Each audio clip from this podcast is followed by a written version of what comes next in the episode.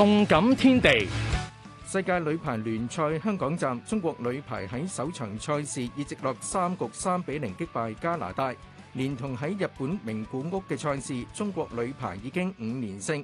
喺名古屋站，中国女排先后击败巴西、德国、荷兰同日本。至于中国女排喺香港站嘅其余赛事，分别对保加利亚。波兰及意大利。另一方面，丹佛金块首夺美国职业篮球赛 NBA 总冠军，中锋祖杰成为最有价值球员。NBA 既为美国流行文化嘅一部分，喺总决赛期间，有街头艺术家以篮球员为创作对象，喺丹佛市内创作。其中一幅喷绘喺外墙上嘅图像，构图嘅一部分就系以祖杰为对象。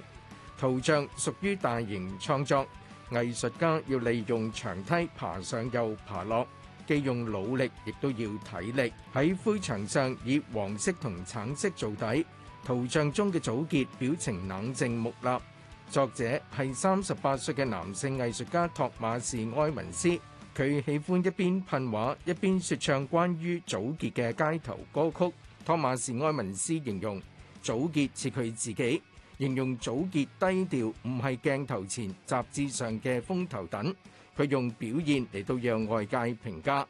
有人話 NBA 球星通常擁有所屬球隊城市嘅特質，好似魔術手裝進華麗嘅形象，同洛杉磯好匹配。廿八歲嘅祖杰帶點落寞同平實。佢雖然嚟自塞爾維亞，但係有丹佛市居民亦都認同祖杰擁有丹佛市嘅氣質。